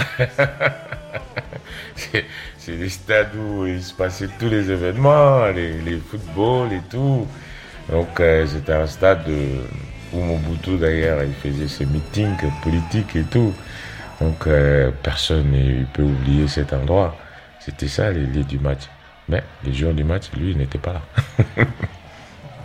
Boutou n'était pas là. Et bah, il était chez lui. Hein. Boutou, il était vraiment côté sécurité, il blaguait pas. C'est pas à 3 heures du matin, il se sentait pas en sécurité. Hasardé aller regarder un match de combat. Bon, lui, officiellement, il était pour ni pour Ali, ni pour Foreman. Il disait Je fais venir des Noirs américains. Que le meilleur gagne. Voilà. Et alors, vous allez au stade ou pas finalement? Moi, non. Non, il est 4 h du matin, j'ai 10 ans. Mais on était là, devant la télé. on suivait tout. Euh on partait toujours là où il y a quelqu'un qui a les moyens. Et la personne qui a le moyen, comme on dit en Afrique, on vit plus en communauté. Il sortait sa télé, quelqu'un il peut avoir sa télé comme ça à la maison, il y a plein de gens dehors, il les sort, il les met dehors et tout le monde regarde. la fête. Dans quelques heures maintenant, deux géants de la boxe s'affronteront pour le titre mondial toute catégorie à Kinshasa. Et depuis quelques jours, Tommy Franklin, la capitale africaine, est maintenant celle de la boxe. À part l'enthousiasme suscité par l'affrontement qui mettra aux prises Cassius Clay, dit Mohamed Ali et George Foreman, la manifestation prend par moments un côté un peu carnavalesque et nettement en marge du sport. On joue beaucoup en effet sur cet aspect qui n'est pas exclusivement sportif et que la présence de Mohamed Ali suscite inévitablement à chacune de ses apparitions. Chose curieuse, George Foreman est également un Américain de couleur, mais ne semble pas avoir la même cote que son adversaire dans ces régions du monde dont ils sont peut-être tous deux d'origine, bien que cette origine soit maintenant relativement lointaine. Une présentation du combat dans laquelle il est tout d'abord question de Cassius Clay alias Mohamed Ali. Cette nuit, pour le dernier match de sa vie, dit-il, il veut entrer une fois de plus dans la légende. George Foreman, le champion, ne l'entend pas de cette oreille. Il sait qu'il risque gros. Son titre, bien sûr, mais plus encore. Malgré ses victoires en quelques minutes sur Joe Frazier et Ray Norton, les deux seuls vainqueurs de Mohamed Ali, George Foreman sait qu'il ne sera considéré comme le véritable champion du monde que le jour où il aura rencontré et battu Mohamed Ali. La rencontre est pour cette nuit. C'est un homme motivé, comme l'on dit aujourd'hui, en pleine possession de son art, sûr de son punch, de sa force, qui montera sur le ring dressé au centre du stade du 20 mai. Boxeur neuf, en progrès constant, Foreman n'a jamais été inquiété par qui que ce soit. Les deux hommes se sont préparés au mieux. Hier, l'un après l'autre, ils ont été reçus par le président Mobutu, qui a eu pour chacun des mots aimables le cœur du Zaïre semble battre pour Ali, l'apôtre des Noirs opprimés à travers le monde. La raison, dit Forman. Chez les poids lourds, le punch est un tel atout, et pour ses 12 derniers combats, rendez-vous compte, dont trois champions du monde, Forman n'a pas passé une heure dans un ring. Alors, faites-vous une opinion. Les jours du combat, euh, je pense que plusieurs euh, Congolais étaient revenus à la raison. Vous savez, quand vous faites la fête, eh, vous savez que bon, le combat, ça sera les, 30 octobre.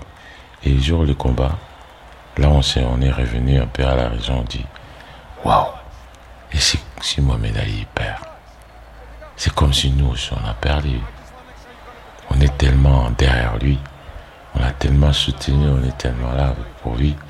Et s'il perd, ça sera on sera comment mais, on savait très bien qu'en face de lui, c'était pas n'importe qui. Mais lui, il continuait à dire que je veux le battre. Même sur les rings, Ali, était là toujours pour euh, insulter Forman. Il dit, tu vois, là on est en Afrique, on est chez moi. Je vais te battre, je vais te, te, te frapper ici, là. Et je vais te faire la honte même. Tu pourras peut-être pas rentrer aux États-Unis. et, et même euh, l'arbitre lui a fait une réflexion, il a dit, allez, calmez-vous, sinon... Parce que quand on les appelle, euh, l'arbitre était en train de parler, lui, il était en train d'insulter. Et George Foreman a dit à l'arbitre, il dit non, laisse-le parler. On est là. On va les régler. il était vraiment déterminé et il était vraiment très très en colère. Il voulait vraiment descendre. Ça se voyait, Mohamed Ali, en déronde, comme il avait dit. Mais dès que les combats, a commencé, comme Ali disait que je vais danser, je veux vraiment danser, tu ne me verras pas. Mais eh ben, lui, il a dit, euh, euh, le ring, le ring est carré. Tu vas danser, mais pendant combien de temps? J'ai déjà étudié tout. Et dès que le combat a commencé, dès le premier round, ah, Ali s'est explosé, quoi. Vous allez remarquer comment il danse, comment il bouge, comment il met des coups. Alors là, nous, on était, euh, on était aux anges. On croyait qu'il allait y continuer comme ça. Here we go, Ali quickly across the round. Round one, Ali bouncing around, shifting left for right. George moves slow, Ali Aujourd'hui, quand je regarde ça, je trouve que Foreman, il n'a pas boxé comme un boxeur. Il a boxé comme un bagarreur. Parce qu'il était fâché, il était énervé. Euh, il n'était pas calme. Tout ce qu'il cherchait, des gros coups pour descendre euh, Ali. Et vous allez voir, Ali, il boxe là, de le premier round, il danse, il bouge.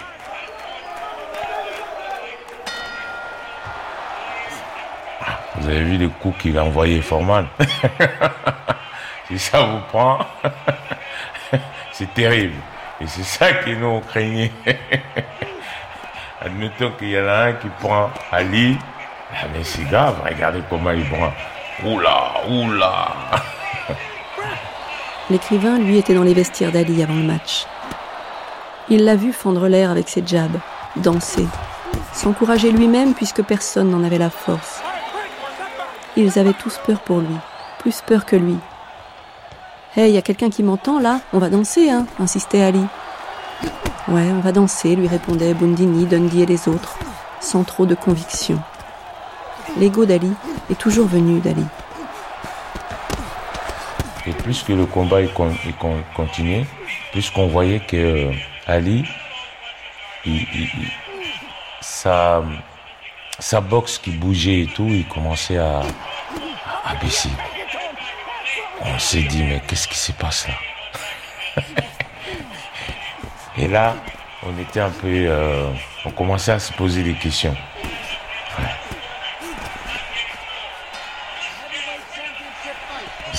il s'est mis sur, euh, sur des coins de ring, euh, sur les, les rings. Or, normalement, un boxeur, il se met pas au coin de ring, il se met pas sur les, sur les, rings. Et tout le monde était là, on criait, mais attends, bouge de là, sors, il va te tuer.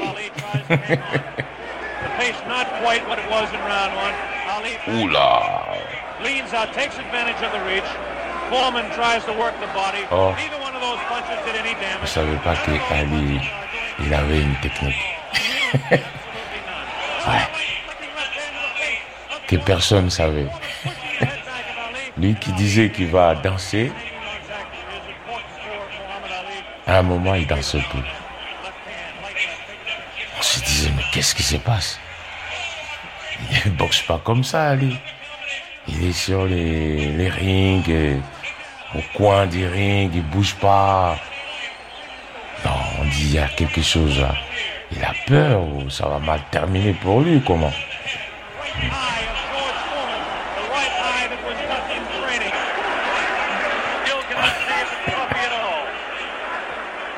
Mais il n'arrêtait pas de parler. Jamais. il n'arrêtait pas de rassurer le public. Je suis là. Et quand il retourné au coin du ring, il se levait pour dire Ah, Beaumaillé. Oh Il est au combat. Il était là toujours pour nous, nous rassurer. L'écrivain s'inquiète lui aussi. Il se doutait bien que la colère de Foreman allait être terrible. Ali a balancé tellement de directs du droit au premier round. Ça ne se fait pas dans la boxe. C'est dire à l'autre j'ai pas peur de toi et c'est aussi trop donné dès le départ. Alors Foreman a fondu sur lui au deuxième. Deux rounds seulement. Et on dirait qu'il s'en est écoulé huit, pense Mailer. Non, non, troisième.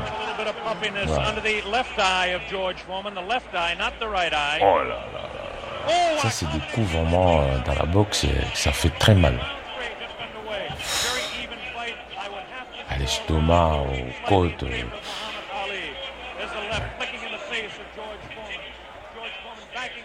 Mais en aucun moment, Ali montrait qu'il avait mal. Et si vous regardez bien le combat à chaque fois, Ali visait plus sa tête. Voilà. Foreman, il visait partout, la tête, le corps, partout. Round three, very close, heavyweight championship fight. Ali on the left, Foreman misses the right hand. Ali scores with his own right. Oula. Celui-là, c'est passé. Hein.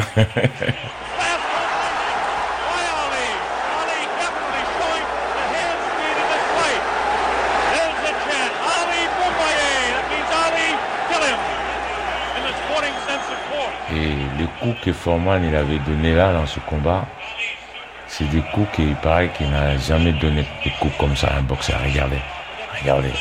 Ça, c'est des coups, euh, quand un boxeur il prend ça, il doit normalement vaciller, il doit normalement bouger. il doit montrer un signe. Mais non, Ali était là.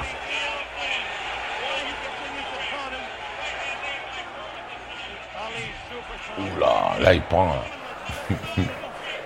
Le gamin n'a rien pu voir, mais l'écrivain a eu le privilège de suivre les entraînements d'Ali sur son ring au perché. Il encaissait déjà, le dos dans les cordes. Et il voulait qu'encaisser devienne un art, comme il le fit de l'esquive dix ans plus tôt. Au bord du danger, il veut rester le plus grand, le plus beau. Il boxe comme il vit. Et c'est ce qui se passe maintenant sur le ring. L'écrivain comprend qu'Ali ira volontairement dans les cordes. C'est comme une chorégraphie maintenant. Il ne s'y prendrait pas autrement s'il cherchait à conjurer une force consciente auprès des dieux funèbres du nord, de l'ouest, de l'est et du sud, écrira-t-il. L'affrontement se poursuit exactement de cette manière, round après round. Et cependant, il n'a rien d'ennuyeux, car Ali semble perpétuellement en danger, ce qu'il est et n'est pas. Et il faisait tout euh, à chaque ronde, vers la fin de, de, ronde, il faisait tout pour faire une action, pour réveiller toujours le public. Et non, tout ce que Forman il, donnait comme des coups, on s'en foutait. Mais quand il, Ali donne un coup, ah, ah, il arrive au coin du ring, ah, Ali, Boumaïe, ah.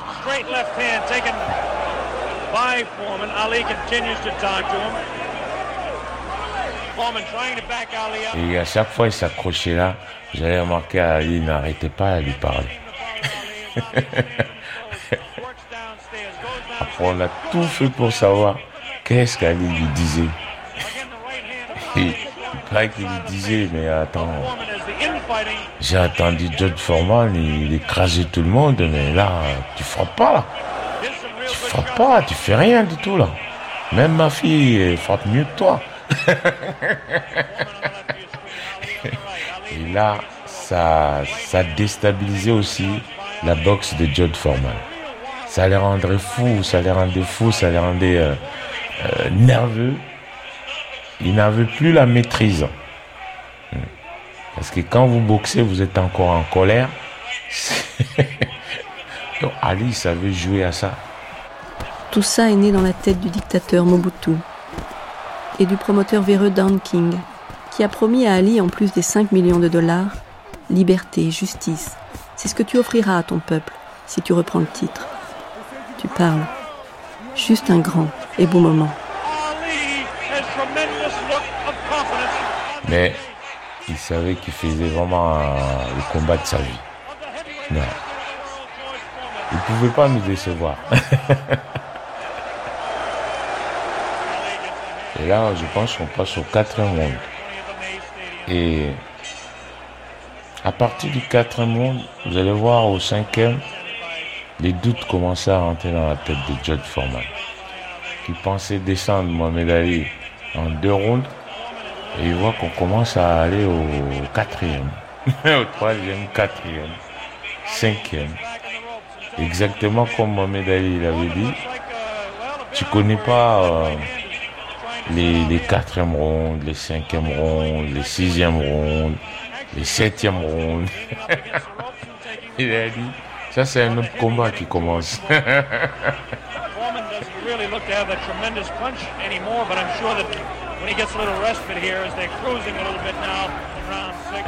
Greg Foreman qui frappe là. Et le public il crie même pas. Il donne encore, il donne en bas, il frappe. Et nous, on dit, mais qu'est-ce qui se passe? Mais Ali, il va faire quoi là, Ça va finir mal là pour lui. Regardez comment, il donne rien.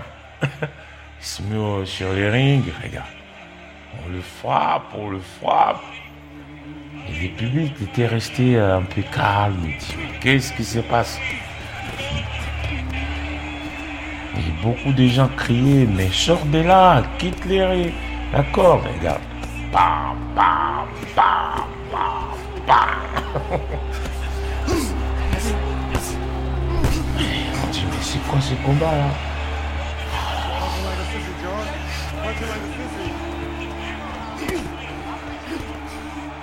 Voilà. voilà. Voilà. Là, il est là encore, il n'est pas mort. Vous avez vu comment il s'est réveillé Voilà. Il nous a signalé, il dit non, j'ai le feu fatigué. il retourne confiant. Et là, c'est là qu'on commence à dire Ah Mais ce type, il est très, très, très intelligent, très malin. Il cherche à faire fatiguer Forman. Voilà. il les laisse frapper pour qu'il se fatigue. Et là, petit à petit, on regarde Judd Foreman, sa force commençait à baisser. Les doutes s'installaient en lui. Mais qu'est-ce qui se passe Qui c'est cette personne Il prend des coups, il bouge pas.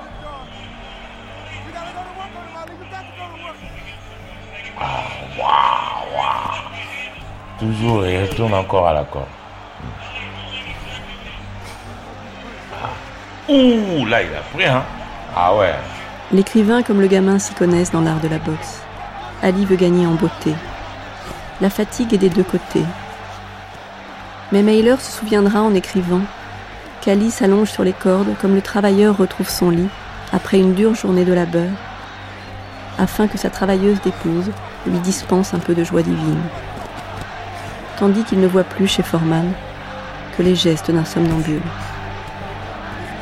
Bundini guette chaque vibration du gong, qui appelle cette fois à la huitième reprise.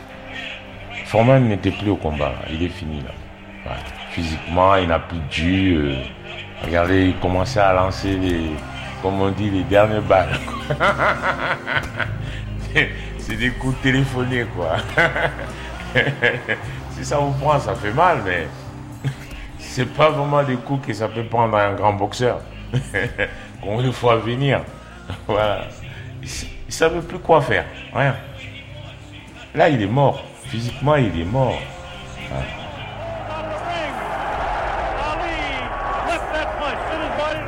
On a un boxeur qui montre qu'il sait le combat et l'autre, il sait que frapper on dirait qu'il réfléchit pas. On dirait qu'il sait même pas si on est dans quelle ronde. voilà. Tout ce qu'il est là, c'est frapper. Or, Harley, il frappait pas n'importe comment, pas n'importe quand. Et à chaque fois, il demandait toujours, hein, on lui disait toujours s'il reste combien de, minutes ou combien de secondes pour, pour la fin de, de, de ronde. À la Forman, il était fini. Fini physiquement fini. Voilà. Et Ali, il a compris ça. Il sait très bien que celui-là, il est terminé. Et lui, il s'est préservé.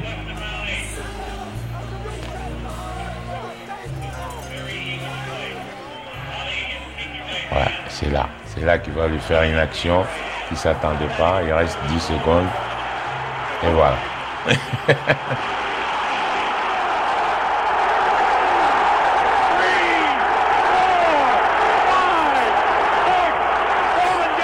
Hein?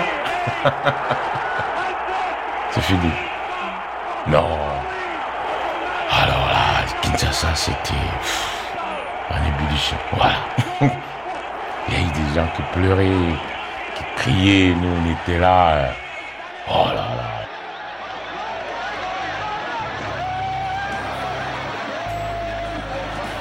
Mon Dieu, il est de nouveau champion, glisse l'écrivain à son voisin.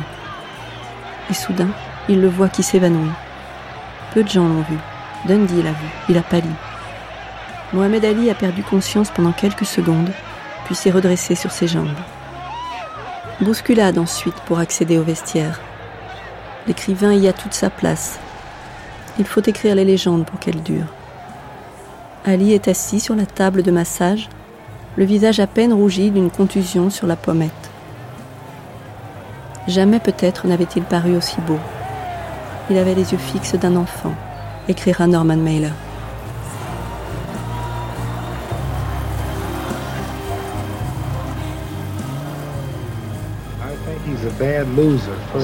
C'est un mauvais perdant. Because I beat him every round. Je l'ai battu à chaque round. I bruised his face, cut his face. Je lui ai squinté le visage, j'ai coupé son visage. He was so tired he couldn't stand up. Il était tellement fatigué qu'il ne pouvait pas rester debout. If he had made the count, I would have surely knocked him down again. S'il avait, s'il s'était relevé avant le compte, je l'aurais encore mis KO et descendu.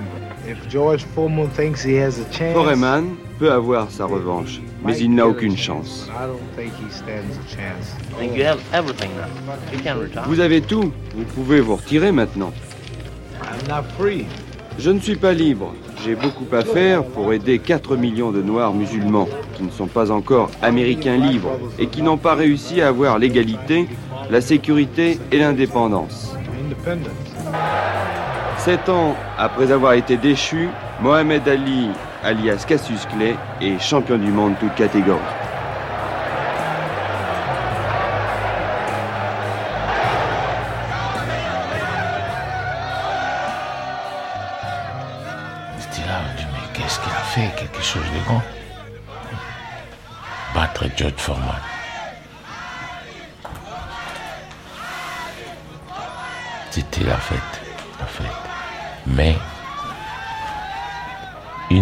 Le combat, alors à Kinshasa, il y avait une pluie grave.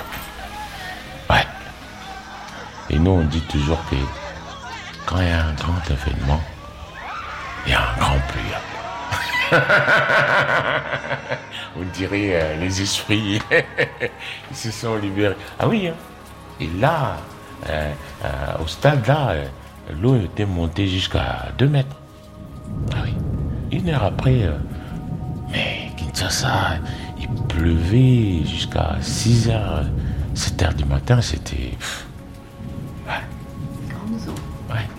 Dès que le combat a terminé, une heure après, c'était la pluie. Mais ouais, on attendait, on dit, on avait retenu la pluie à cause de l'événement. Et quand l'événement était fini, les esprits ont lâché la pluie. a été soulagé.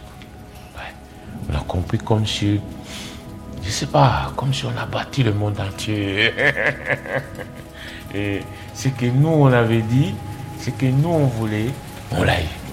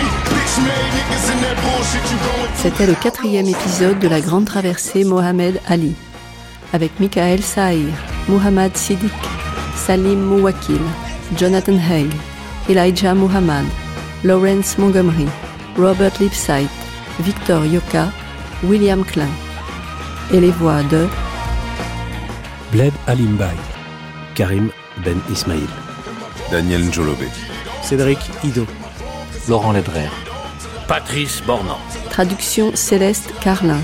Archive INA Gwen Michel. Prise de son Benjamin Thuot, Laurent Lucas. Réalisation Gaël Gillon. Une émission de Judith Pérignon. Expect me, nigga, like you expect Jesus to come back. Expect me, nigga. I'm coming.